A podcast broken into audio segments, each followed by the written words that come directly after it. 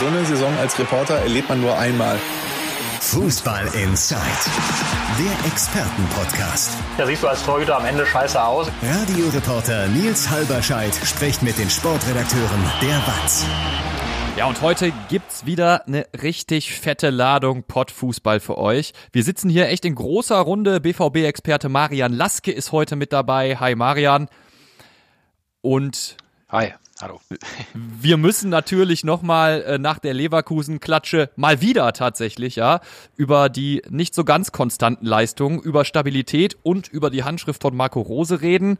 Äh, aber klar, äh, wir wollen natürlich auch über die Zukunft von Niklas Süle bei den Borussen schnacken. Was ist das für ein Zeichen an die Liga? Dann ist Ralf Ritter heute wieder mit dabei. Hallo Ralf, frisch von der Bochum-PK zum Hallo Zeitpunkt zusammen. der Aufzeichnung. Genau, leider ja mit schlechten Nachrichten, kommen wir sicherlich gleich noch drauf. Wollte gerade sagen, nicht, nicht spoilern hier, da reden Ja, wir gleich ja. drüber. Ähm, ich ich glaube aber erstmal grundsätzlich kann man sagen, viele Bochum-Fans werden in dieser Woche nicht so gut schlafen. Die Aufregung wird schon da sein. Der FC Bayern kommt an die Kastropper Straße und äh, müssen wir nicht viel drum herum reden. Im Hinspiel hat es sieben Dinger für die Bochumer gegeben. Zuletzt hat sich der VfL allerdings zu Hause nicht die Butter vom Brot nehmen lassen. Äh, letzte Niederlage zu Hause, klar, war eine Winterpause zwischen, finde ich, klingt aber trotzdem spektakulär. Am 18.12. gegen Union Berlin. Und ob das zusammen mit Bochumer Fans im Stadion die Gäste aus München einschüchtert, da reden wir heute mit dir drüber, Ralf. Und Peter Müller ist auch mit dabei. Du übernimmst heute so ein bisschen die Rolle, die Andi Ernst so gerne einnimmt. Du schwärmst heute von diversen Siegen des VfL. Diesmal, Ja, hallo.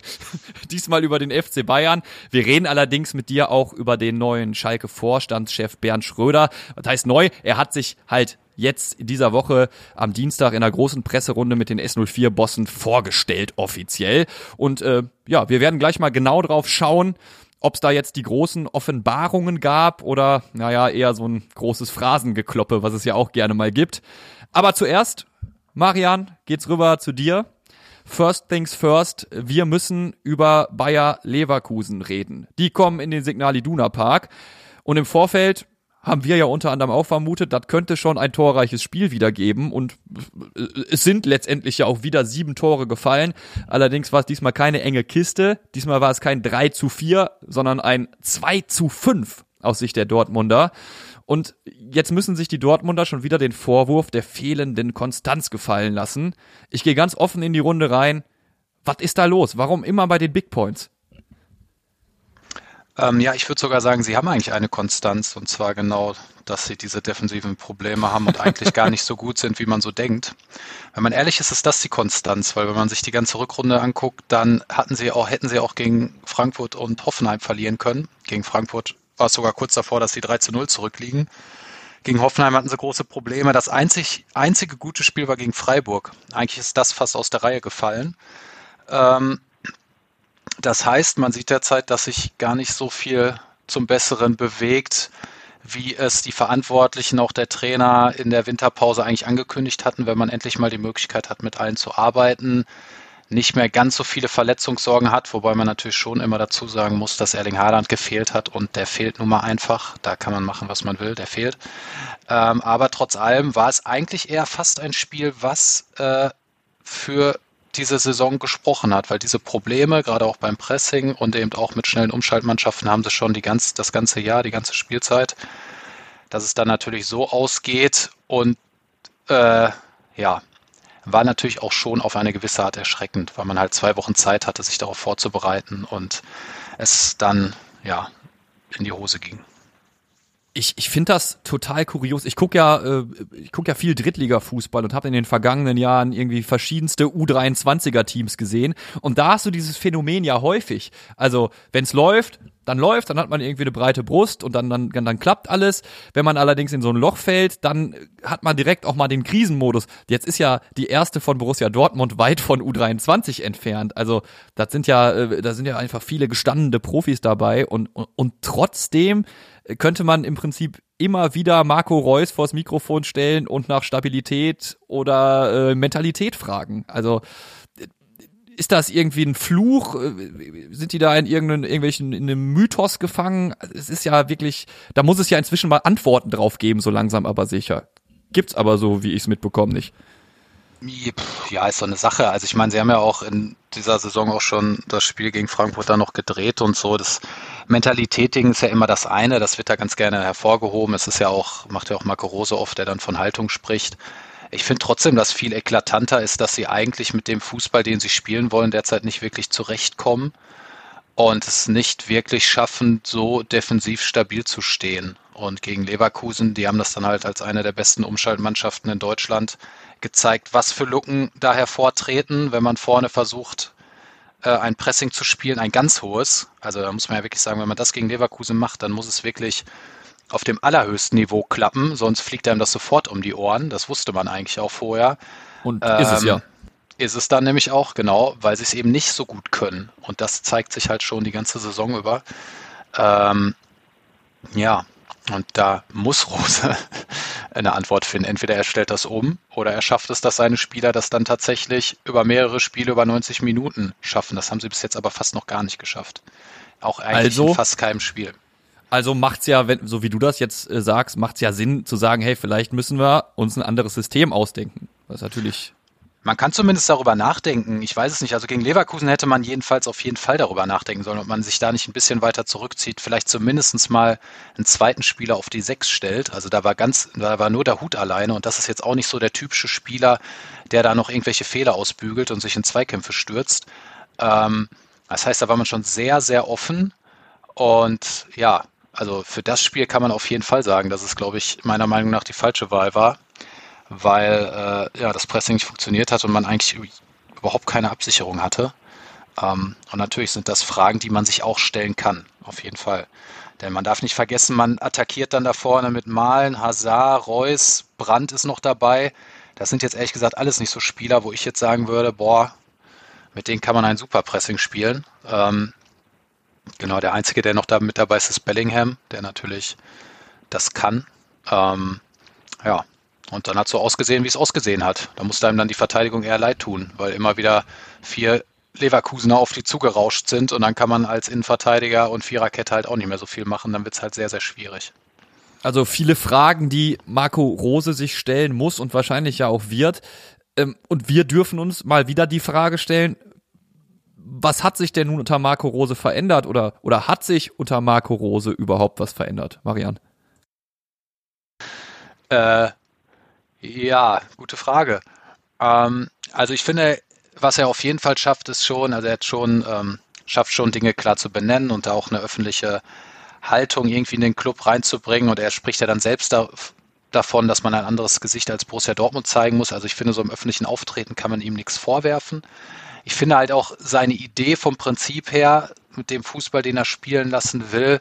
Das ist natürlich was, was nach, zu Dortmund zum Verein passt, was sicherlich auch, wenn es richtig funktioniert, ich meine, die Bayern spielen ja ähnlich, natürlich auch sehr erfolgsversprechend ist. Ähm, man muss man muss aber bis jetzt so klar festhalten, er kriegt es in dem Sinne nicht in den Griff. Also er kriegt es nicht in den Griff, so spielen zu lassen und dann gleichzeitig die Defensive zu stabilisieren. Und so gesehen hat der BVB eigentlich immer noch ähnliche Probleme, die er schon seit vielen, vielen Jahren mit sich rumschleppt. Und ähm, die bleiben bislang. Ja. Darf also, ich mich da mal einmischen? Jederzeit, das ist der, das, das ist das Sinn. Das ist das, was mich beim Borussia Dortmund stört. Und ich bin da auf einem ganz anderen Weg, wenn ich darüber nachdenke, denn ich würde sagen, Borussia Dortmund hat nicht ein Trainerproblem, Borussia Dortmund hat ein Mannschaftsproblem. Hm. Äh, das Gerippe dieser Mannschaft ist, äh, verändert sich hier und da, aber es kommt der eine oder andere Junge dazu, es geht mal einer weg. Aber ich glaube, ähm, wenn man über Jahre feststellt, dass verschiedene Trainer immer wieder den gleichen, äh, das gleiche, den gleichen Missstand beklagen, und das Wort Haltung kommt halt immer wieder auf, auch wenn man es natürlich ja. ungern hört, ungern darüber redet, aber natürlich wird da intern doch auch drüber gesprochen. Dann muss man sich fragen, welche Spieler sind eigentlich schon lange da, welche Spieler spielen eigentlich schon lange eine Rolle und welche Spieler könnten ähm, mitverantwortlich dafür sein, dass man dieses Problem nicht in den Griff kriegt. Und da bin ich als erstes mal beim Kapitän und muss sagen, Marco Reus ähm, geht leider mit unter, wenn Borussia Dortmund mit untergeht. Und das viel zu oft. Das, nochmal, das ist ehrlich gesagt, das soll kein Marco Reus-Bashing sein. Ich finde, dass er ein hervorragender Fußballer ist. Ich glaube halt, dass er über den Zenit ist. Und ich glaube, dass er nicht mehr in der Lage ist, eine Mannschaft so mitzureißen, wie das ein Spieler mit seinen Qualitäten können müsste. Aus verschiedenen Gründen, bei ihm waren es auch immer Verletzungen und Rückschläge, konnte er nie die Konstanz entwickeln, die er benötigt hätte, um auch in der Nationalmannschaft äh, große Erfolge zu erzielen und, und, und. Aber ich glaube, da müssen wir mal anfangen. Und wenn er jetzt sagt, äh, er könnte sich vorstellen, bei Borussia Dortmund äh, seine Karriere zu beenden und es wäre sein letzter Verein und so. Und ähm, ja, kann ich mir auch gut vorstellen, dass er, dass das für ihn eine, eine tolle Vorstellung wäre. Ich würde als Borussia Dortmund allerdings überlegen, ob ich dieses äh, das Ende dann eben mal vorziehe und tatsächlich mhm. zum Ablauf des äh, Vertrages im kommenden Jahr den Schnitt machen würde. Ich finde, darüber muss Borussia Dortmund offen reden. Das gleiche gilt aus anderen Gründen für Mats Hummels.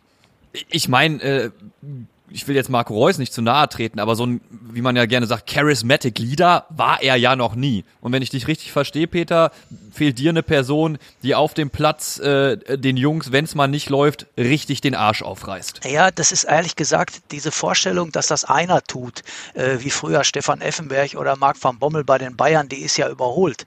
Das müssten eigentlich längst mehrere sein. Und bei Borussia Dortmund vermisse ich, dass einige Spieler, die inzwischen im richtigen Alter wären, also diese Julian Brands und Moda Huths und wie die alle heißen, da einen entscheidenden Schritt machen. Genau in dieser, dass man die als Leistungsträger bezeichnen kann, dass man, dass die lernen, Führungsspieler zu sein. All das sehe ich nicht bei Borussia Dortmund. Und das ist also, dann muss man sich tatsächlich über die Mannschaft unterhalten. Marian, was sagst du zu der Einschätzung von Peter? Hm, ja, auf jeden Fall. Ist, ist, so ein, ist so eine Mischung aus beiden. Trotzdem ist natürlich dann die Frage, wenn du das weißt als Trainer, ob du dann deine Mannschaft so spielen lässt, wenn du weißt, sie kann es nicht. Das ist natürlich so das andere. Weil wenn die Mannschaft nun mal so ist, wie sie ist, ist natürlich die, trotzdem die Frage, ob man sie dann so gegen Leverkusen spielen lässt, mit den Problemen, die dann auftreten können. Aber bei Marco Reus sehe ich es genauso, bei Mats Hummels auch ich meine, die haben ja noch bis 23 Vertrag. Man darf nicht vergessen, wir reden ja jetzt noch über anderthalb Jahre. Also wenn wir da, wenn es da um eine Vertragsverlängerung geht, dann halt noch mal länger, bis 24, 25. Und das sehe ich nicht. Da finde ich, da sollte sich der Club unbedingt von diesen Spielern lösen. Also jetzt losgelöst von der Liedersache und so, die natürlich da auch mit reinspielt, ist es auch einfach mittlerweile eine fußballerische Sache. Also der Fußball klingt wie eine Phrase, aber es ist nun mal so, Tempo ist alles gerade auf dem Niveau und Dortmund hat da ein bisschen den Anschluss verpasst. Die haben diese Entwicklung vielleicht ein bisschen verpasst, so könnte man es fast sagen. Ich meine, Marco Reus spielt derzeit auf einer Außenbahn. Also und das mit dem Tempo, äh, da müsste eigentlich, er hat bei Leverkusen hat er ein Diaby gespielt oder ein Bellarabi, nur mal als Beispiel. Ich glaube, die würden auf 50 Metern Marco Reus sehr, sehr viel abnehmen. Ja. Ähm, das heißt, dieses ganze Tempo-Ding hat Dortmund ein bisschen verpasst, schnelle Flügelspieler zu holen. Jetzt kam halt Corona dazu, da konnte man den Kader dann vielleicht auch nicht so anpassen, wie man es gerne gemacht hätte. Ähm, aber ich sehe, da muss ich Peter zustimmen, da finde ich es auch aus Vereinssicht ganz wichtig, dass man dann ab 23 versucht, auch neue Gesichter groß werden zu lassen. Ne? Ich meine, solange man solche Typen hat, die erdrücken ja auch ein bisschen andere und die nehmen eine Menge Gehalt weg vom Gehaltsgefüge. Ähm, und mit dem Gehalt könnte man sicherlich auch in andere Spieler investieren. Und dass der ganze Kader ein bisschen erneuert werden muss und umgebaut werden muss, das ist definitiv so. Also das und das hat das hat Marco Rose ja auch erkannt. Also wenn du, wenn du, wenn du äh, ihn in Gesprächen, in Interviews hörst, äh, er will ja schon, dass der Kader noch deutlich weiter gepimpt wird. Also du hast den Adeyemi-Wechsel in der Pipeline, äh, Niklas Süle reden wir sofort drüber. Ähm, und ganz offensichtlich will er ja auch noch mehr. Das sagt er ja immer wieder. Ja, auf jeden Fall. Ich meine, gut, Trainer würde immer, glaube ich, gerne am liebsten zehn Spieler verpflichten, wenn er könnte. äh, aber klar, er ist jetzt auch in einen Verein gekommen, in der eben eine sehr komplizierte Corona-Situation war, in der es vor allen Dingen erstmal darum ging, irgendwie die Spieler zusammenzuhalten, ne? also so den Kader zusammenzuhalten. Und man jetzt gar nicht so viel äh, investieren konnte, wie es Dortmund schon mal in der Vergangenheit gemacht hat. Ähm, aber na klar, man hört kann schon zwischen den Tönen hör, sehr deutlich hören, dass sich Rose da Veränderung wünscht. Ich meine, so ein Beispiel ist, als er zu Gladbach gekommen ist, ist dann Breel Embolo gekommen. Jetzt ist Breel Embolo sicherlich nicht hier der beliebteste Spieler aus Schalke und hat auch seine Probleme. Aber letzten Endes ist er einfach nur gekommen, weil klar ist, für seinen Fußball ist das einer, der da vorne drauf ackern kann und immer draufgehen kann. Und äh, so einen hat halt Dortmund überhaupt nicht vorne. Ne? Das ist jetzt nur ein so ein kleines Beispiel, sei jetzt nicht, dass sie Embolo holen sollen, bitte nicht. Aber ich meinte damit nur, ähm, so Transfers, die es irgendwie so für seinen Fußball oder für seinen, seine Art, wie er gerne spielen lassen will, gab es halt im Prinzip noch gar nicht. So und ähm, ja, da merkt man schon, da ist Süle sicherlich schon einer, der da auf jeden Fall besser reinpasst. Äh, Adeyemi ist auch einer. Und dann, ähm, genau, werden die Dortmunder da auf jeden Fall versuchen, das anzupassen, definitiv. Ja, dann lass uns über Niklas Süle reden. Da wird ja gesagt, das ist ja nun ein sportlicher Abstieg. Niklas Süle geht zum BVB, aber auf dem Papier, also geht er ja zum Stand jetzt Tabellenzweiten, wird international auf der internationalen Bühne Fußball spielen. Ähm, ist das wirklich so ein herber Abstieg, wie er auch aus FC Bayern Kreisen geschrien wird? Ja, vom Prinzip her ist es natürlich schon ein Abstieg. Also ich glaube, da normalerweise ist der Wechsel andersrum und äh, beim FC Bayern, wenn du beim FC Bayern bist, bist du beim allergrößten Club in Deutschland und kannst die Champions League gewinnen. Mit Dortmund kannst du die Champions League jetzt nicht gewinnen. Es wird sogar sehr schwierig, Meister zu werden. Aber du kannst natürlich in dem Club eine andere Rolle einnehmen. Niklas Süle ist bei Bayern einer von vielen. Bei Dortmund soll er sofort eine Führungsrolle äh, einnehmen, da kann er ein Gesicht des Clubs werden. Und wenn du dann mit so einem Verein einen Titel holst, hat das natürlich nochmal eine ganz andere Bedeutung, als wenn du bei Bayern als einer unter vielen, die sowieso immer unter Lewandowski, Müller und so stehst, unter Kimmich einen Titel gewinnst, äh, kann natürlich ein Titel bei Dortmund dann viel reizvoller sein. Ähm, von daher hat es für ihn, also die Dortmunder haben ihn überzeugt davon, diesen Schritt zu gehen, nicht ins Ausland zu gehen. Er fühlte sich bei Bayern nicht wertgeschätzt.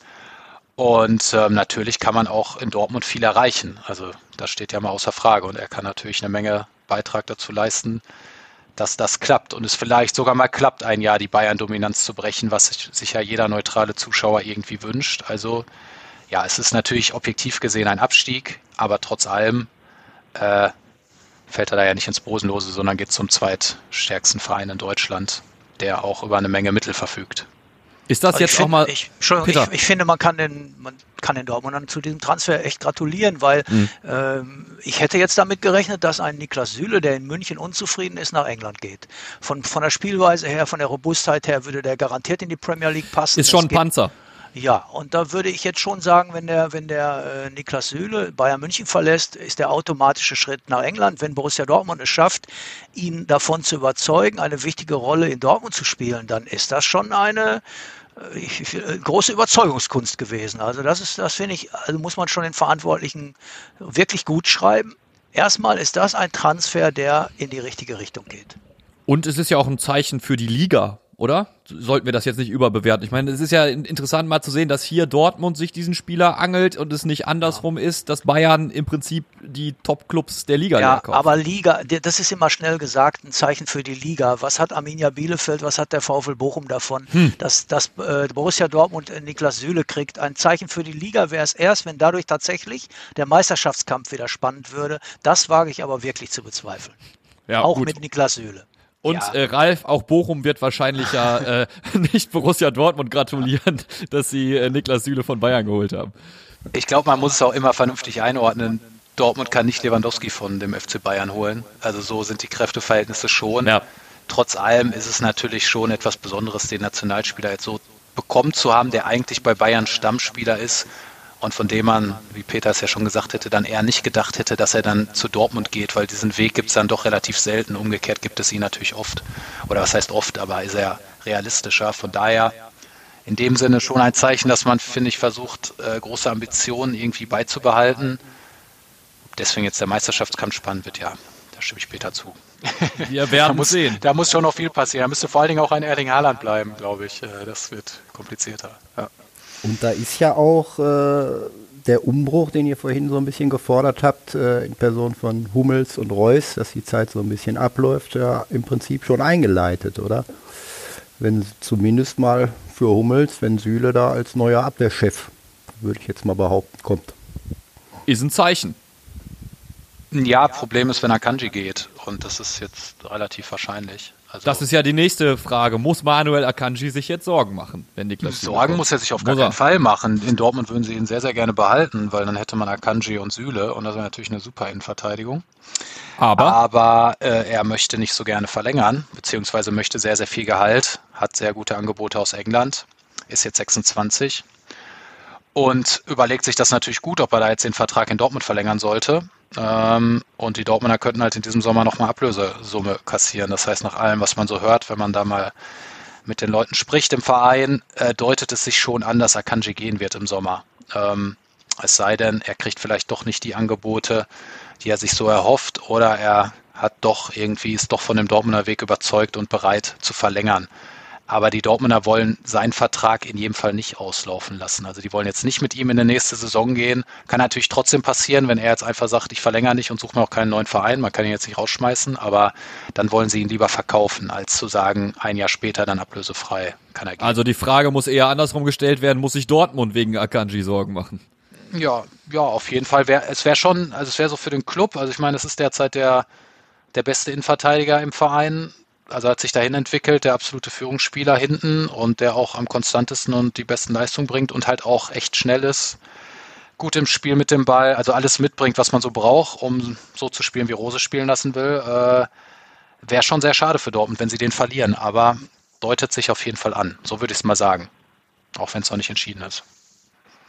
Jetzt geht es für Dortmund weiter gegen Union Berlin. Vor ein paar Jahren hätten wir gesagt, naja, easy, einfache Nummer.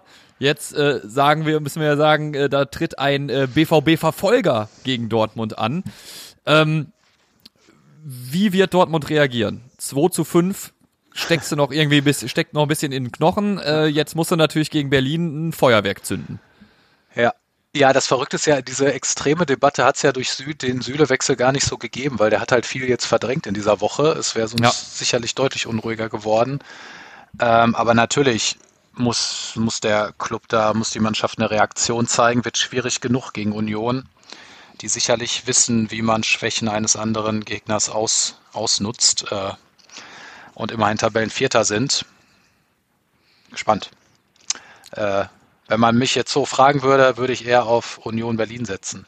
Aber wer weiß. Okay. Manchmal zeigen die Dortmund dann doch auf einmal unerwartet bessere Leistungen, als man so denkt. Also Dortmund aller alten Försterei Bochum, Ralf zu Hause gegen den FC Bayern. Auf wen setzt du denn da? ja, also da muss man ja dann auch Realist bleiben, äh, wenn man sieht, ja. mit was für einer Mannschaft äh, die Bayern trotz einiger Ausfälle da kommen. Äh, Thomas Reis, der VfL-Trainer, spricht gerne davon im Moment, dass sie mit sieben, sieben Stürmern angreifen und sowas gegen Leipzig so ungefähr. Äh, mit Sané, Gnabry und so weiter, Lewandowski, Müller. Da kommt einiges auf Bochum zu und ja, wenn es perfekt läuft für Bochum und Bayern nicht so den guten Tag erwischt, ist vielleicht eine Überraschung drin, aber realistisch ist selbstredlich eine Niederlage. Ich traue den Bochumern aber zu, dass diese nicht allzu hoch ausfallen wird. Also ich tippe, nee, Tipps machen wir nachher. Machen wir nachher. Äh, wir zeichnen ja immer donnerstags auf. Äh, wir haben jetzt um 13 Uhr angefangen mit dem Podcast und du kommst direkt aus der Bochum PK hier in diese Runde. Da hat es auch eine Überraschung gegeben, allerdings keine, für, keine gute für alle, die es mit Bochum halten, richtig? Genau, die klare Nummer 1, Manuel Riemann, wurde positiv auf Corona getestet. Dem ging es wohl demnach, erzählte Thomas Reis eben gestern Abend, Mittwochabend nicht so gut und ja, der Test fiel positiv aus. Er fällt also aus. Er gilt als Einzelfall, Zitat. Sprich, es sind aktuell keine weiteren Spieler betroffen, sodass er auf dem Feld noch genug Auswahl hat. Gestern gab es ja umgekehrt die positive Nachricht, dass Eduard Löwen, der zuvor eine Corona-Infektion hatte, äh, wieder dabei ist und auch eine Option ist für den Kader im Mittelfeld. Aber klar, Torwart Nummer 1 und er ist ja nicht nur Torwart beim VfL Bochum, ist bekannt, sondern auch Führungsspieler. Einer, der die Ansagen macht, einer, der äh, die Mitspieler ja. mitreißt, mitbewegt oder auch, wie es vorhin schon mal hieß, äh, in den Hintern tritt, verbal. Er fällt aus. Ich glaube, ich habe ein ihn. anderes Wort benutzt, aber nehmen wir hin. Ja, genau, ich bin da höflicher. ähm, ja, für ihn wird dann Michael Lesser spielen. Ja, und generell war es ja eigentlich so, dass bitter für alle Bochumer, äh, dass sich dieses, äh, diese, diese Corona-Lage äh, eigentlich gerade entspannt hatte wieder, ne? Ja, wenn man von Entspannung äh, reden mag. Wie gesagt, Eduard Löwen war zurückgekehrt, auch Anthony Lusilla und Erhan Masovic waren beim letzten Spiel Corona-bedingt ja nicht dabei, auch die sind wieder dabei. Also im letzten Spiel hatte äh, Bochum drei Corona-bedingte Ausfälle. Jetzt ist es einer, gestern war es keiner, aber wer weiß, was morgen ist. Ich meine, das gilt für jeden Club im Moment. Ne? Bei Ja. allen Vorsichtsmaßnahmen, die getroffen sind. Kann auch morgen noch einer dazukommen oder übermorgen. Das wird uns noch begleiten. Genauso wie äh, ja, limitierte Zuschauerkapazitäten. Äh, offiziell dürfen in NRW ja äh, 10, bis zu 10.000 Zuschauer, Zuschauerinnen in die Stadien. Jetzt habe ich mich ein bisschen gewundert. An der Kastropper dürfen am Samstag nur 8.500 rein. Das liegt jetzt aber nicht an mangelndem Interesse, schätze ich mal. Ne, der Ver- Verein, wie, wie andere auch, muss sich ja mit dem Gesundheitsamt absprechen und äh, es sind halt 8500 zugelassen. Äh, Begründung, dass es nicht 10.000 sein dürfen, liegt in einer Anlage der Corona-Schutzverordnung NRW. Es geht äh, kurz gesagt um die Einhaltung der Abstandsregeln, die offenbar bei 10.000 äh, nicht komplett gewährleistet werden kann. Da geht es um die Sitzplätze. Es wird im, im Zweier-Schachbrett Muster äh, äh, ist da die Ansage, die Sitzplätze, also zwei Plätze, einer frei. Äh, und dann in, soweit ich weiß, auch recht intensiven Gesprächen wurden dann noch 1500 Zuschauer äh, zugelassen für die Stehtribüne, für die Ostkurve, die traditionelle lautstarke Anforderungskurve der Bochumer ähm, sodass man äh, insgesamt auf 8500 kommt. Nur mit dem Schachbrettmuster auf den Sitzplätzen wären es dann 7000 gewesen. Warum jetzt in Aber es- Essen, habe ich gehört, 10.000 zugelassen sind, äh, ist eines von vielen Rätseln, dass diese Corona-Krise immer wieder äh, mit sich bringt. Dass in Dortmund 10.000 auch nach Schachbrettmuster verteilt werden können bei einem 80.000 Zuschauerstadion. Da ist halt Platz. Da ist genug Platz, leuchtet ein. Warum es in Essen auch geht, wie ich gehört habe, weiß ich jetzt nicht. Gut, aber ich bin mir sicher, auch 8500 äh, Bochumer, Bochumerinnen werden meiner Erfahrung nach für eine, für eine Kulisse sorgen. Für eine, Auf für eine ordentliche. Heimspielkulisse. Und unterm Strich Und ist Bo- Bochum ja froh, sagen wir mal, gemessen an den Umständen, dass wieder 8500 immerhin dabei sein dürfen. Ja. Bei den letzten Heimspielen waren es 750. Das ja ist ein Unterschied. Ein deutlicher Unterschied. ja. Insofern Und- ein kleiner Plusfaktor auch hier wieder für den VfL, Ja. das Unmögliche vielleicht möglich zu machen. Der, der Traum, der große. Und ich meine, letztendlich spielerisch, äh, Bochum hat in Berlin einen wichtigen Punkt geholt, hat eine wirklich gute zweite Hälfte gespielt und muss man ja auch allein schon für die Statistik erwähnen. Zu Hause läuft sowieso und nach 21 Spielen auf äh, da zu stehen, äh, wo Bochum jetzt steht. Ich meine, vor Wolfsburg, Gladbach, vor der Hertha. Äh, Ralf, ich weiß noch, äh, zum Beginn der Saison saßen wir hier und haben darüber geredet, dass wir irgendwie akut in der, dass Bochum irgendwie akut gucken muss, äh, dass es nicht in die Abstiegszone fällt und irgendwie rauskommt. Das ist ja äh, ein Traum für alle Bochum-Fans, äh, was da aktuell auf der Tabelle zu sehen ist. Trotzdem sind es halt die Bayern, die jetzt kommen. Äh, und die sind auch an durchwachsenen Tagen eine Hausnummer, behaupte ich jetzt einfach mal. Du hast vor dem Match ja mit äh, Jürgen Lokadia äh, gesprochen und das auch in die Watz gepackt. Der ist im Winter gekommen, der neue Stürmer, und er hat dir gesagt, wir können auch den Bayern Probleme bereiten. Das sind große Worte. Ist da was dran, Ralf? Ja, wie gesagt, natürlich ist da was dran. An einem guten Tag geht immer irgendwas.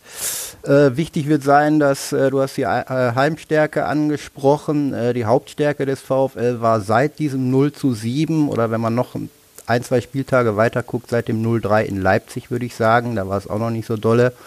Wirklich die gefundene defensive Stabilität, die Kompaktheit, dass äh, ein Rädchen mehr ins andere greift, äh, was die Arbeit gegen den Ball angeht. Und die ist ja nun mal gegen Bayern äh, definitiv, da redet diesmal ja auch gar keiner äh, drumherum, äh, am meisten gefordert, von vorne bis hinten äh, gegen den Ball gut zu arbeiten, die Bayern nicht ins Spiel kommen zu lassen, und sonst geht man wieder unter wie im Hinspiel. Da, da waren Riesenlöcher in allen Bereichen. Da konnten die, die Bayern da äh, Ping-Pong spielen mit den Bochumern, hätten noch höher gewinnen können als 7-0. Äh, Daraus hat der äh, VfL ja gelernt, aus diesem 0-7. Milos Pantovic hat gesagt, vielleicht war das sogar äh, im Nachhinein positiv, diese Klatsche. Die hat uns wachgerüttelt, dass wir ein bisschen anders an die Sachen rangehen müssen. Das ist gelungen. Anthony Lucilla ist wieder dabei. Der hat in Berlin gefehlt. Äh, zweite Halbzeit hast du angesprochen. Äh, war, war okay, war ganz gut. Äh, erste war allerdings unterirdisch. Oh ja. Sollte man auch nicht vergessen. Äh, haben sie Glück gehabt, dass sie, dass sie da nicht höher zurücklagen, weil Berlin äh, halt auch nicht gerade äh, vor Selbstbewusstsein strotzt. Ich glaube, sonst wäre dafür die Hertha deutlich mehr drin gewesen. Ja, schauen wir. Jetzt warst du ja gerade in der PK. Hat äh, Trainer Thomas Reis sich da schon so ein bisschen in den Matchplan, in die Matchplankarten schauen lassen? Du hast gerade schon gesagt, es kommt auf Kompaktheit an, klar. Ja, das war heute in der PK nicht so das große Thema, weil es einfach gestern schon das große Thema war beim öffentlichen Training, wo wir auch alle schon mit Thomas Reis ausführlich gesprochen haben. Okay. Da war er noch äh, sehr gut gelaunt, heute ein bisschen weniger wegen des Riemanns-Ausfalls, aber er hat gesagt, äh, er hat den Bus äh, schon gebucht fürs eigene Tor, ne, im Scherz. Klar, es geht um die ganze Woche um, um äh, darum, die, die Bayern zu stören, zu ärgern, zu nerven. Früher hätte man gesagt, zu kratzen und zu beißen, davon ist man ja ein bisschen weg, aber in der Richtung. Und dann natürlich immer mal wieder eigene Nadelstiche zu setzen, äh, weil wenn man 90 Minuten nur äh, rund um den eigenen 16er Kreis, dann geht das selten gut. Ja. Äh, gegen Dortmund einmal mit Glück gut gegangen, aber das äh, hat man vielleicht auch nicht immer. Ähm, da kommt es natürlich dann auch auf die schnellen Außen an, dass die da mal ein bisschen äh, die Bayern in Bedrängnis bringen auch. Auf Gerrit Holtmann, ich rechne persönlich auch mit Takuma Asano dann auf der anderen Seite. Und der angesprochene Lokadia könnte auch im Sturm als spielstärkerer Typ äh, wieder beginnen, denke ich. Ich glaub, Und ja, Peter hat das, Mikrofon ja, aufgemacht. Ja, ich glaube ja, dass der, der Michael Esser das Spiel seines Lebens machen muss damit der VfL überhaupt eine Chance hat. Und ich finde es auch nicht gar nicht so schlimm, dass Manuel Riemann ausfällt, äh, wenn er gegen die Bayern ausfällt. Äh, das wäre in einem Spiel gegen einen direkten Konkurrenten viel schwerwiegender gewesen, denn ich glaube, wenn Manuel Riemann tatsächlich nur einmal ausfallen sollte, was wir ihm wünschen wollen, ähm, dann hätte es schlimmere Zeitpunkte für den VfL Bochum geben können. Denn gegen Bayern München bist du auch mit deinem Stammtorwart, dem Führungsspieler Manuel Riemann, erstmal krasser Außenseiter. Und es, wir, wir alle würden uns doch sehr, sehr wundern, wenn der VfL Bochum morgen, äh, Entschuldigung, am, am Samstag etwas holen würde gegen die Bayern. Da würden wir uns doch alle sehr, sehr wundern. Die Zeiten sind eigentlich nicht so. Natürlich gibt es immer mal wieder Überraschungen in der Bundesliga und, und, und. Aber äh, zunächst mal ist der VfL krasser Außenseiter. Und da, wie gesagt, über alle, alle Mannschaftsteile hinweg müssen bestens funktionieren. Aber zunächst mal müsste Manuel, äh, Manuel Riemanns Vertreter Michael Esser das Spiel seines Lebens machen. Wir halten fest, Bochum braucht den Top-Tag des Jahres und äh, Bayern braucht den berühmten gebrauchten Tag. Klar, ich meine, irgendwie, ich weiß nicht, wie es ausgeht, man, man, man hofft ja immer so ein bisschen auf dieses kleine Wunder. Das sind ja die Sensationen, die wir, die, die irgendwie am, am Fußball auch genial sind.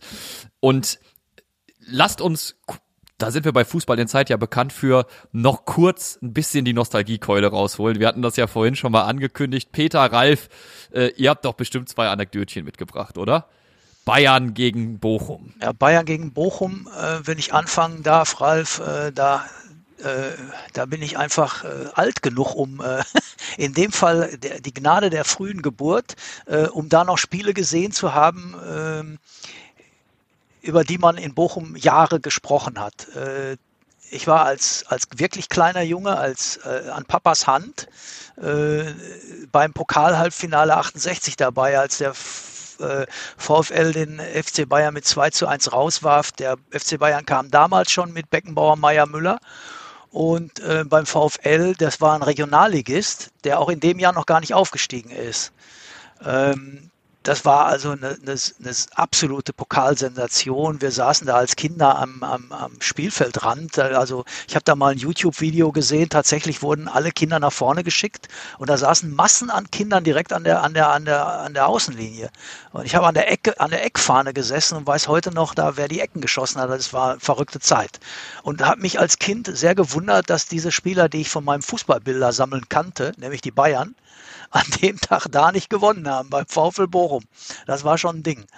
Ja, dann 70er Jahre, ähm, so da fuhr man als Jugendlicher mit dem Fahrrad mal äh, nach Schalke, mal nach Bochum und äh, da habe ich tatsächlich auch äh, ein sensationelles Spiel. In Erinnerung, 74, 75. Äh, da hatten die Bochumer hatten den, den, den Top-Stürmer Hannes, Hans Wallitzer verloren äh, an Nürnberg, der war nicht mehr zu halten, äh, finanziell, aber sie hatten einen, einen tollen jungen Nachfolger aus Hamm geholt, nämlich Jupp Katschor es gibt, gab damals ein Foto, was groß in allen Zeitungen auf dem Titelbild des Kicker war, wie er, der junge Katschor, beide Hände in die Hüften sehr selbstbewusst äh, stellte und quasi die Brust rausstreckte und ein völlig deprimierter äh, Weltmeister Katsche Schwarzenbeck hinter ihm stand. Und das war so ein Sinnbild für dieses Spiel. Die Bayern verloren in Bochum mit ihren damals sechs Weltmeistern 0 zu 3. Das war also auch so eine Riesennummer. Dann gab es noch das wahnsinnige 5 zu 6. Das habe ich auch gesehen live im Stadion. Das war eines der Top 3, 4 Spiele, würde ich sagen, die ich je in meinem Leben live gesehen habe. Also da hat der VfL 4-0 geführt. Äh, das war also Wahnsinn. Dieses 5 zu 6 besiegelt damals durch Uli Hoeneß, den schnellsten Stür Konterstürmer seiner Zeit. Kann man sich heute auch nicht mehr vorstellen, wenn man ihn so sieht.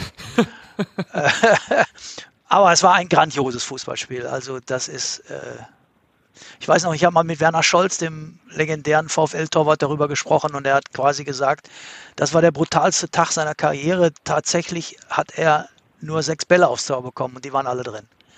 Und es, weil es ein vogelwildes Spiel war. Es war, er, er, hat nur noch gebrüllt, zurück, zurück, zurück und keiner kam mehr zurück. Alles rannte nach vorne, alles wollte die, die, die, das Spektakel. Und jedes Mal, wenn ein Bayer auf ihn zukam, kam der alleine auf ihn zu. Und so war das Spiel auch. Das war völlig irre. Das war völlig irre. Und in den 80ern gab es dann nochmal so ein paar Dinger. Ne? Da hat der VfL hat zweimal 3-1 gewonnen und einmal 3-0. Ich erinnere mich, dass es da Doppeltorschützen gab, die ganz groß gefeiert wurden. Frank Schulz, Stefan Kunz. In Bochum natürlich eine Legende. Und das waren große Zeiten. Beim, also bei, bei dem äh, letzten Bochumer Sieg allerdings 2003, 2004 beim 1-0 war ich selbst nicht im Stadion. Warst du da schon im Stadion, Ralf? Nee, ich war auch nicht im Stadion, aber gestern äh, einen Kollegen getroffen. Wir hatten da online auch äh, die Spieler nochmal vorgestellt oder zurückgeblickt auf, auf den letzten Sieg des VfL gegen, gegen Bochum und gestern kam er direkt mit leuchtenden Augen an. Ich war dabei und ach, war das grandios. Also die Bochum-Fans, äh, Bayern-Siege, wer immer wann einen miterlebt hat, äh, wird ihn nie vergessen. Ich, ich persönlich habe leider noch keinen im Stadion live miterlebt, äh, deswegen wird mal Zeit. Ähm, ja, insofern äh, Anekdoten bei dem Jahrhundertspiel. Ich habe ja einen ganz guten Draht zu Atalamek dem Jahrhundertspieler des VfL. Ähm, ach, fast immer, wenn ich ihn treffe, das 5-6 kommt immer irgendwann mal auf den Tisch. Und jetzt im Vorfeld des Hinspiels hatte ich auch mit ihm gesprochen, da war natürlich auch das 5-6 wieder Thema und hat er ganz nett erzählt, ein, Kumpel, äh, der musste arbeiten, der hatte Radio gehört, stand 3-0 zur Pause, später dann ja sogar 4-0. Äh, hat dann kein Radio mehr gehört, äh, ist zum Stadion gefahren, äh, wollte Atta äh, aus der Kabine holen oder ist sogar in die Kabine. Damals waren die Regeln alle noch ein bisschen anders als heute. Äh, und wollte mit denen richtig feiern gehen auf den Sieg. Hat der Atta den angeguckt, hat den, ne? oder telefoniert haben sie, ne? sonst hätte er es ja direkt gesehen. Telefoniert so. ja, wir haben 5-6 verloren. Willst du den, ne? Das ist ja wohl aus allen Wolken gefallen. Ihr habt doch 4-0 geführt. ja, das war ein Jahrhundertspiel. Immer wieder höre ich da Geschichten und äh, ja, irgendwann ja, ja, äh, fühlt es sich auch für mich so an, als wäre ich live dabei gewesen, was echt noch nicht möglich war mit drei Jahren damals. Ja, es gibt ja, es gibt ja die Anekdote, dass es äh, in keinem Stadion, äh, wegen dieses Spiels, in keinem Stadion, so wie in Bochum, eine, eine Grundskepsis gibt, wenn die eigene Mannschaft mit 3 zu 0 führt. Dann würde in allen anderen Stadion, Deutsch, Stadien Deutschlands zur Pause gesagt, äh, boah, heute hauen wir die aber mal weg. Und in Bochum führt man 3 zu 0 zur Pause und äh, da sagt man dann, ob das wohl heute gut geht. Und irgendeiner erinnert dann an das sagenhafte 5 zu 6 gegen die Bayern aus ja. der Saison 66, äh, 76, 77. So. Ja. Hat ein ah, bisschen nachgelassen mit diesen 3 zu 0, weil es nicht mehr so oft vorgekommen ist. In dieser Saison allerdings ein schöner Bogen, fällt mir gerade spontan ein, 3 zu 0 geführt in Augsburg. Vielleicht kam da tatsächlich auch das Gefühl auf, es wurde auf jeden Fall knapp, am Ende 3-2 gewonnen, sehr wichtiger Sieg. Und wer war im Tor? Michael Esser. Auch damals war Riemann kurzfristig verletzungsbedingt ausgefallen, das bisher einzige Mal in dieser Saison. Vielleicht ja ein gutes Omen. mit Michael Esser gegen bayerische Mannschaften kann man gewinnen. Wir tippen ja gleich noch. Ich bin mal gespannt, wer mutig ist. Ich wusste es, es hat Sinn gemacht, in dieser Runde einmal den Fluxkompensator auszupacken. Äh, jetzt müssen wir aber tatsächlich zurück ins Jahr 2022 springen mit Peter. Äh, genau äh, gesagt, schauen wir nochmal auf den Dienstag und nach Gelsenkirchen. Wir verlassen also Bochum. Äh, Bernd Schröder hat sich am Dienstag in einer PK vorgestellt. Mit dabei waren auch Finanzchefin äh, Christina Rühl-Hammers und äh, Peter Knebel, Sportchef. Das klingt erstmal auf dem Papier nach einer richtig wichtigen Runde. Die Frage ist natürlich, Peter, gab es auch wichtige Ansagen? Also was es nicht gab, waren Nachrichten für die dort anwesenden Journalisten, die vielleicht gehofft hatten, wenn man da eine so große Elefantenrunde auf dem Podium hat, dass es da auch was verkündet wird. Und tatsächlich war diese, diese Präsentation als Vorstellung von Bernd Schröder gedacht, der aber äh, sich da auch alleine hätte hinsetzen können und genau das vermieden hat. Ähm, er, er wollte zeigen, dass er diesen Vorstand in dieser Konstellation als Team versteht. Er sagte, er sei der Primus inter pares, äh, er sei derjenige, der vielleicht dann auch mal äh, eine Entscheidung treffen muss, aber immer nach detaillierter Abstimmung, nach intensiver Diskussion. Er nimmt die beiden anderen äh, richtig mit und ähm, es entsteht der Eindruck, dass er in der Lage ist, ähm, auch Kompetenzen nicht nur anzuerkennen, sondern auch abzugeben. Er ist der Quereinsteiger, er ist ein Unternehmensmanager, der in anderen Bereichen bisher gearbeitet hat auch schon und äh, bei Bayer Leverkusen in der zweiten Reihe gearbeitet hat. Jetzt ist er vorne in der ersten, jetzt muss er Ton und Takt angeben und da ändert sich ja was für ihn. Es ist schlau, wenn er sagt, auf den Bereichen oder in den Bereichen, in denen andere mehr verstehen als ich, äh, lasse ich die auch wirken. Ja, und das ist in dem Fall zum Beispiel der Sportvorstand Peter Knebel, der ja in Rufen Schröder auch einen, einen äh, nachweislich hervorragenden Sportdirektor gefunden hat, der die Altersarbeit macht. Und das hat der neue Vorstandschef Bernd Schröder ziemlich klar zu erkennen gegeben, dass er die machen lässt ähm, und sich da nur nur ab und zu mal einmischt, wenn es nötig ist. Aber es geht um eine größere Sache auf Schalke. Es geht ihm um eine größere Sache auf Schalke, nämlich um was Langfristiges. Und das wurde am Dienstag da mehrmals betont. Es geht darum, den, den traditionell wankelmütigen Verein äh, mit einem vernünftigen Konzept langfristig zu stabilisieren. Da fragt man sich natürlich, wie soll das gehen auf Schalke? Immer Emotionen, immer, äh, immer ist irgendwas los. Ja, stimmt. Aber das letzte Jahr hat ja gezeigt, äh, die letzte Saison, dass wenn du gar kein Konzept hast, dass du dann bei einem Rückschlag ähm, dass dann beim Rückschlag das Ganze einstürzt, das ganze Gebäude, das ganze Gebilde. Und das soll nie wieder so in dieser Form passieren. Deshalb arbeitet Schalke mehrgleisig. Christina Rühl-Hamers hat da auch ein Konzept ausgearbeitet, was die Finanzen angeht. Das heißt, wenn Schalke zum Beispiel in dieser Saison nicht aufsteigen sollte, was in dieser Wahnsinns zweiten Liga natürlich passieren kann. Du kannst, sein, ja. ja, der Aufstieg ist denkbar, aber nicht, nicht planbar.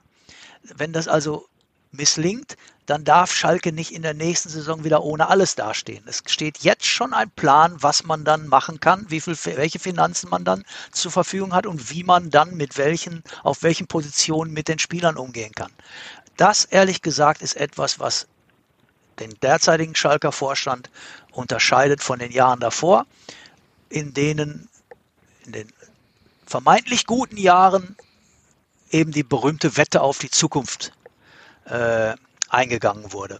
Und das, die da spielen jetzt kein Harakiri, die da jetzt da dran äh, an, der, an der Reihe sind. Und es klingt schon so, als wissen die sehr wohl, was sie tun. Und das also, klingt auch so, als würdest du denen diesen Willen abkaufen. Ja, das finde ich schon. Also die, ich, ich glaube schon, dass die, äh, dass die tatsächlich daran interessiert, die wollen aus Schalke keinen langweiligen Verein machen.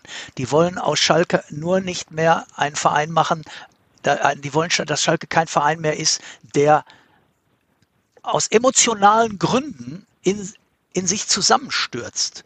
Ähm, es geht darum, es, es fallen Begriffe wie wir wollen Finanzen solide aufstellen und wir wollen jederzeit handlungsfähig sein. Mir gefällt das. Auch dieser äh, Christina Rühl-Hamers sprach davon, es geht darum, den Spagat zwischen kaufmännischer Vernunft und wettbewerbsfähiger Mannschaft hinzubekommen. Und das ist es doch. Die Frage ist doch, wenn du im nächsten Jahr, wenn du aufsteigst, kriegst du mehr Geld aus allen Töpfen, die die erste Bundesliga mitbringt gibst du das sofort fröhlich aus und sagst, ja wunderbar, wir haben jetzt so und so viel mehr, also leisten wir uns jetzt den Spieler XY. So hätte Schalke das früher gemacht und dann hätte, dann wären 10 Millionen auch auf die Wärts nicht mehr angekommen. Da hätte man noch einen drauf, einen draufgesetzt und hätte Kohle verwettet, die er später äh, reingekommen, rein hätte kommen sollen. Und das passiert jetzt nicht mehr. Ich gehe fest davon aus, dass mit diesem Vorstandstrio eben keine zu riskanten Wege, die die Zukunft von Schalke 04 komplett gefährden, mehr gegangen werden. Das klingt nämlich nicht nach Großmannssucht, was die sagen, sondern nach Realitätssinn. Dann gab es aber tatsächlich zwei Fragen. Du hast ja gerade schon angesprochen, es ist ja nicht gesagt, dass Schalke aufsteigt. Das ist einfach in dieser wilden und wirklich schönen zweiten Liga äh, nicht zu prognostizieren zum jetzigen Zeitpunkt. Ähm, es gibt aber eine Sache, die feststeht. Gramotzis Vertrag verlängert sich ja automatisch nur bei Aufstieg. So, da habt ihr gestern, äh, habt ihr Dienstag in der Konferenz auch nachgefragt, äh, wie sieht's denn aus? Wie geht's denn mit ihm weiter, wenn Schalke nicht aufsteigt? Und dazu meinte Peter Knebel, mit ihm wäre alles geklärt. Ähm, so wie ich es verstanden habe, wissen wir jetzt aber trotzdem nicht genau, was Phase ist, oder? Nein, kann man ja nicht. Wenn ich ehrlich bin, wäre ich Peter Knebel, hätte ich genau das Gleiche gesagt. Ähm, Natürlich, wir, wir Journalisten sind neugierig, die Öffentlichkeit giert danach, äh, Näheres, Näheres zu erfahren und wie geht es eigentlich mit ihm weiter. Ich glaube, wenn, also, wenn Dimitrios Dramotzis aufsteigt, ist es aus meiner Sicht klar, dass mit ihm weitergemacht wird. Wenn er nicht aufsteigt, würde, würde es extrem schwer, extrem schwer, mit ihm weiterzumachen. Vielleicht scheitert Schalke 04 aber auch tragisch wegen eines Tores oder zwei Toren in dieser zweiten Liga. Und man, es ist ihm und der Mannschaft gar nichts vorzuwerfen. Vielleicht ist das auch eine Überlegung wert, dann zu sagen, wir halten an ihm fest. Es hängt aber jetzt, glaube ich, gar nicht mehr vom Ende der Saison ist es auch gar nicht so abhängig, sondern auch welchen Eindruck er und die Mannschaft als Einheit in den nächsten Wochen machen. Das war beim 2-1 jetzt gegen Regensburg schon erkennbar, dass Mannschaft und Trainer zueinander gefunden haben. Es gab da ja die berühmte Auswechslung von Schulinov, der vorher reingekommen war und dann wieder rausgenommen wurde aus taktischen Gründen. Ich habe es erst nicht verstanden. Klar, mit Schulinov kannst du jetzt nicht hinten zumachen unbedingt. Andererseits habe ich auch nicht richtig eingesehen, warum da man da hätte unbedingt hinten zumachen müssen, ohne Entlastung einzuplanen. Aber egal, er hat es getan. Und der Spieler war ihm nicht böse und er konnte sehr gut vermitteln, dass es um die Mannschaft ging. Und das, ehrlich gesagt, fand ich schon beeindruckend, wie das gelungen ist. Ich hatte nicht damit gerechnet. Normalerweise schmeißt ein Spieler, der nach einer Einwechslung wieder ausgewechselt wird, dem Trainer die Schuhe vor die Füße. Und das ist nicht passiert. Und das war ein Zeichen. Ich glaube, das haben alle gesehen. Und ich glaube, das haben auch die anderen Spieler gesehen. Und das ist, die Mannschaft rückt da zusammen, da könnte was passieren. Und wenn das stimmt, dann passieren Dinge von allein. Dann könnte sich etwas entwickeln, wo du sagst, es lohnt sich, über eine Verlängerung von Dimitrios mhm. Vertrag nachzudenken. Wenn er scheitert, und zwar mal mit fliegenden Fahnen, ja. ähm, dann kannst du sowieso nicht. Du musst dann den Neustart verkaufen. Das wird, und wenn Peter Knebel sagt, mit ihm ist alles klar, dann glaube ich, dass die einfach, das soll heißen, wir haben offen geredet. Das kann auch, das heißt nicht, dass geklärt ist, was in diesem und in jenem Fall zu 100 Prozent dann passieren wird. Ich glaube auch nicht, dass schon Schriftstücke vorbereitet wurden, die dann nur noch unterschrieben werden müssten. Ich glaube, geklärt ist, dass man offen zueinander sein wird und ehrlich zueinander sein wird. Und vielleicht hat Peter Knebel in Dimitrios Gramotzes auch gesagt, sei ehrlich, du bist hier auf Schalke. Kannst du dir vorstellen, noch eine Saison dran zu hängen hier, wenn du hm. nicht aufsteigst? Ja. Das ist nämlich denkbar. Das ist nämlich denkbar. Ja, und wenn du diese Offenheit nach unten weitergibst, so wie du das gerade beschrieben hast, und deinen Spielern vermittelst, hey, Mannschaftsdienlichkeit, das ist die, die oberste Prämisse, ja gut, dann kann es funktionieren. Ich meine, du hast es ja gerade an einem vernünftigen Beispiel beschrieben. Es gab aber noch eine andere Frage, die am Dienstag nicht so richtig beantwortet worden ist. Ähm, äh, Nummer eins äh, auf meiner Liste war eigentlich nämlich, wie geht Schalke 04 weiter mit Gazprom als Sponsor um? Das ist ja nun mal durch das Säbelrassen der Russen an der ukrainischen Grenze wieder ein Thema. Und da hieß es dann, ja, Gazprom Germania sei ein verlässlicher Partner. Ist das nicht ein bisschen zu einfach? Muss sich da nicht auch ein, Fußballclub klarer positionieren oder ist das halt erlaubt in diesem Sponsoring-Geschäft? Äh, Geschäft? Was ist da deine Meinung zu, Peter? Meine Meinung dazu ist, dass Schalke 04 es enorm schwer hätte zu sagen, wir äh, aus moralisch, ethischen, politischen Gründen trennen wir uns jetzt von diesem Hauptsponsor. Ja, mal abgesehen davon, dass es Verträge gibt. Ähm, man kann sich, es ist, glaube ich, der falsche Zeitpunkt. Man hätte darüber nachdenken sollen, als man mit äh, Gazprom äh, den Vertrag verlängert hat. Da war es ein Thema. Da hätte man sagen können, okay, können wir eigentlich nicht verantworten, mit so einem Hauptsponsor zusammenzuarbeiten. Damals hat sich die Führung dagegen entschieden, also hat mit Gazprom weitergemacht, war sehr stolz darauf. Und diese Führung, die jetzt dort ist, muss damit leben. Du kannst nicht sagen, wir, wir trennen uns jetzt mal eben von Gazprom. Und ganz ehrlich, dass die da so rumeiern und dass der Bernd Schröder solche Sätze sagt, hat ja eher damit zu tun, dass er genau weiß, wie die Problematik ist. Und dass Schalke da echt in einer Zwickmühle steckt. Und ja, es handelt sich um Schalke 04 ja, es ist ein populärer Fußballverein und es gibt auch eine Außenwirkung. Aber wollen wir doch mal ehrlich sein, ich finde es auch sehr populär, wenn nicht sogar populistisch, mit dem Finger auf den Fußballverein zu zeigen und zu sagen, nun macht doch mal was, nun zeigt doch mal äh, eure Empörung und gebt, gebt den Russen doch mal Kontra und macht, ja, und wehrt euch doch mal. Fragen wir doch mal, wie viele, wie viele Firmen, Unternehmen in Deutschland Geschäfte mit Russland oder mit China machen, äh, wird ja auch gerade ganz groß kritisiert in Medien mhm. wegen der Olympischen Spiele. Fragen wir die doch erstmal alle, ob, die, ob alle dazu bereit sind, gemeinsam aufzustehen und zu sagen, okay, wir lassen das mal sein mit unseren Geschäften, mit moralisch-ethische Gründe. Von Schalke 04 wird das verlangt, weil das ein in der Öffentlichkeit stehender, populärer Fußballverein ist. Das ja. möchte ich nur mal mit reinschmeißen. Damit will ich nicht Schalke 04 verteidigt haben. Äh, nur ich kann verstehen, dass sich der derzeitige Vorstand in einer Zwickmühle fühlt und auf Zeit spielt, indem er solche Sätze sagt wie Bernd Schröder bei seiner Vorstellung. So, das war der Fußball in Zeit-Exkurs zu Moral und Politik. Jetzt wollen wir natürlich aber wieder aufs Sportliche schauen und zwar auf äh, Schalke Fortuna. Das sehe ich ja persönlich, wenn ich so, wenn ich so, wenn ich so drauf gucke und die beiden Wappen sehe, immer noch als Erstligapartie. Ist es aber nicht wird trotzdem wahrscheinlich ein geniales Spiel und Schalke hat ja auch relativ gute Karten. Also jedes äh, zweite Zweitligaspiel ist, wenn man auf die Wappen guckt, eine gefühlte Erstligapartie. Ja. Das macht, das macht diese Liga ja so faszinierend. Und sie liefert ja auch ab, wenn man also auf die Tabelle guckt, oben äh, von 1 bis 6, alles Aufstiegskandidaten. Dahinter lauern noch welche, denen auch noch ein Sprung zu, zu trauen ist, wenn sie stabil bleiben. Und das ist natürlich eine Wahnsinns zweite Liga. Unten Fortuna Düsseldorf hätte man da nicht erwartet. Jetzt hat Fortuna Düsseldorf aber den Trainer gewechselt. Und ihr alle wisst, dass so etwas ja doch immer irgendwie einen internen Effekt hat. Ob der immer sofort ausgelöst werden kann, das ist nicht geklärt. Aber zunächst mal ist es ein Zeichen. Also wir machen nicht im gleichen Trott weiter, wir ändern was. Wir, wir, und manchmal Fußballer sind abergläubisch, manchmal äh, fährt der Bus mal links um die Ecke vom Hotel und äh, nachdem er früher immer rechts gefahren ist. Also es ist verrückt. Ich halte das für Schalke für ein unglaublich gefährliches Spiel und unglaublich wichtiges Spiel.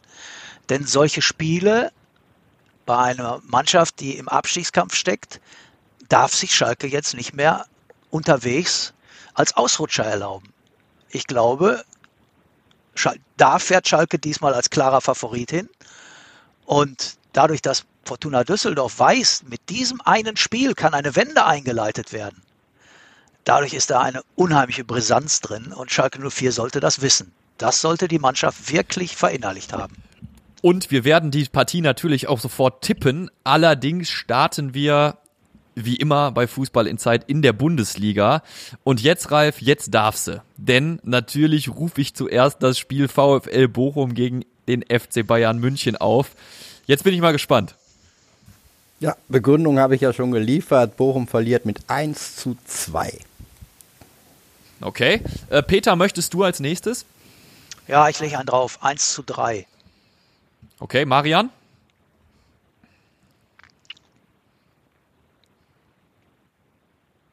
Herr Laske. Herr La Ach, Herr Laske hat das Mikrofon nicht auf. Da sieht man mal die Probleme mit der Technik. Ähm, Da ist er wieder. Ich wollte eigentlich auch 1 zu 3 tippen wie Peter, aber dann sage ich 1 zu 4. Äh, tut mir leid für die Bochumer, aber der FC Bayern ist zu stark.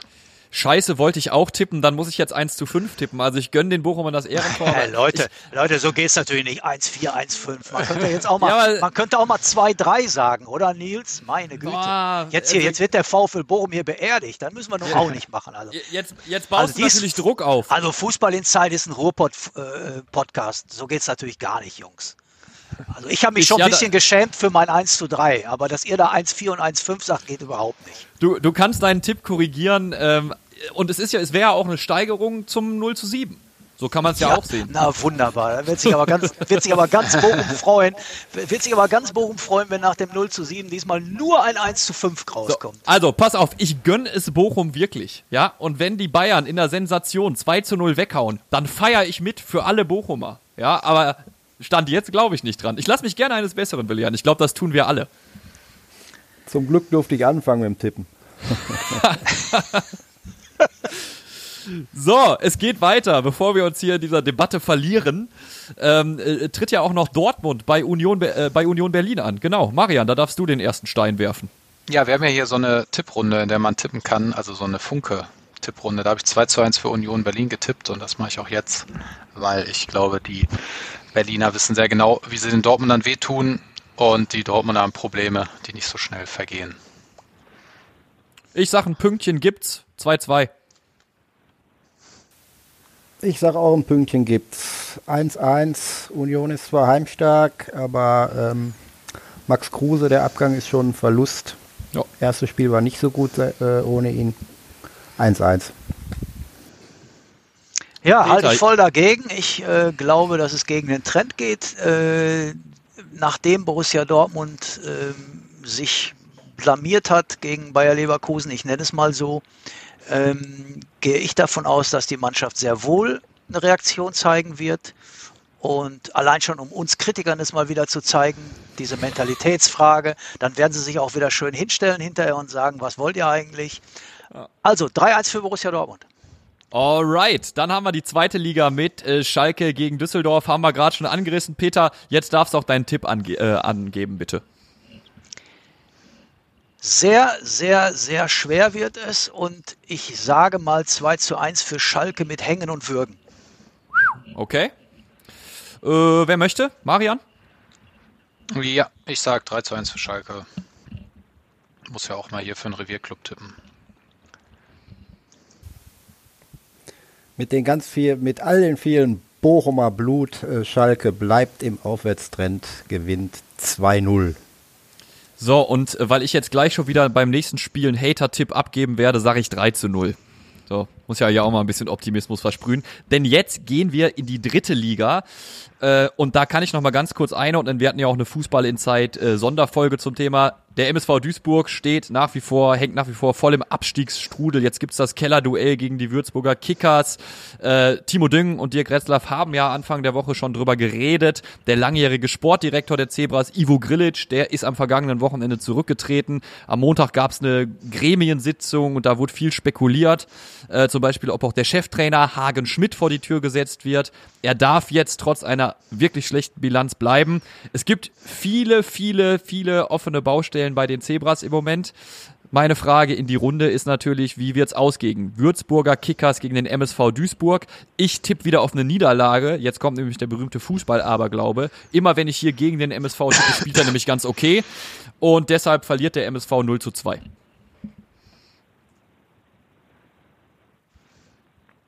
Ja, halte ich, mal, halte ich mal sofort dagegen. Halte ich Gut. mal sofort dagegen. Würzburger Kickers ist jetzt auch nicht gerade eine Übermannschaft, wie wir wissen, wenn wir auf die Tabelle gucken. Also äh, MSV Duisburg 2 zu 0 Sieg. Wir halten jetzt mal hier die Revierfahne hoch. Okay, also der die Würzburger, und das ist noch eine Untertreibung, Peter, Wü- Würzburg steht ganz unten in der Tabelle. Also, ich weiß, das war auch so ein bisschen mit einem Augenzwinkern gemeint. Aber Augenzwinkern kann man äh, beim Podcast nicht sehen. Ne? Nee, da musst du dich schon sehr anstrengen. Also okay, nochmal. Würzburger Kickers ist keine Übermannschaft. Zwinker, Zwinker. Der MSV Duisburg wird 2 zu 0 gewinnen. Okay, Ralf, Marian. Dann sage ich 1 zu 0 für den MSV Duisburg. Okay. Duisburg hat mich zu oft enttäuscht. Ich habe denen auch immer äh, die Stange gehalten. Aber Würzburg hat übrigens auch einen neuen Trainer. Neuer Trainer gegen neuen Manager bzw. Trennung. Ich sag, Würzburg gewinnt 2-1. Okay, dann äh, sind wir ja relativ ausgeglichen und schauen in die Regionalliga. Da geht's für Rot-Weiß Essen auch gegen den Club aus Duisburg, gegen den VfB Homberg. Homberg zuletzt mit einem 3 zu 3 gegen Aalen, aber naja, gegen den souveränen Tabellenführer. Wer möchte anfangen? Ja, ich sag, Rot-Weiß Essen gewinnt 2 zu 0. Bleibt auf Aufstiegskurs. Ich glaube auch, die hauen die ohne Probleme 3 zu 0 weg. Peter, Ralf? Ja, hänge ich mich dran. 3-0 3-0 für RWE. Dann sage ich 3-1 für. RWE. Da schießt Homberg noch eins. Und wir haben natürlich nicht zu vergessen, äh, Rot-Weiß Oberhausen gegen die Sportfreunde Lotte und auch die Oberhausener, auch wenn natürlich Essen ein sehr komfortables Polster hat. Auch Oberhausen spielt ja noch oben mit, ne? Ja. Ich, ich sag, äh, ich sag 2-0. Ich sag 1 zu 1. Gut. 1-0 Oberhausen. 2-0 Oberhausen. So, und jetzt waren wir insgesamt, muss man sagen, waren wir ja doch ziemlich pro Revierclubs. Ist ja nicht so, als würden wir hier alles wegtippen. Ja, ja, ihr So. mit, also euer 1 zu 5 von Bochum gegen Bayern, das lege ich euch hier noch hin am Samstag, Leute. So geht's Ja, aber das gar nicht. Da, da, und wenn es anders kommt, äh, also ich freue mich da über Häme dann. Also ich nehme das auch dankend entgegen, ist ja dann auch verdient letztendlich. Könnt ihr mir gerne bei der nächsten Folge auch mit um die Ecke kommen. Alles gut. So, Männers, dann haben wir's für heute. Äh, jetzt noch natürlich der Appell an unsere Hörer und Hörerinnen. Wie immer dürft ihr gerne euer Feedback raushauen. Das geht via Mail an hallo at fußball-insight.de oder gerne auch via WhatsApp-Nachricht oder Sprachnachricht die Nummer 01523 104 0572. Marian, Ralf, Peter, ich danke euch vielmals. Ja, Ich wünsche euch. Danke Schönes auch. Fußballwochenende zusammen. und ich sag bis die Tage. Ciao. Bis die Ciao. Tage. Tschüss. Fußball Inside, der Expertenpodcast. Von den Lokalradios im Ruhrgebiet und der Watz. Jeden Donnerstag neu, überall, wo es Podcasts gibt. This is your invitation to the intersection of versatility and design. The kind of experience you can only find in a Lexus SUV. A feeling this empowering is invite only. Fortunately, you're invited.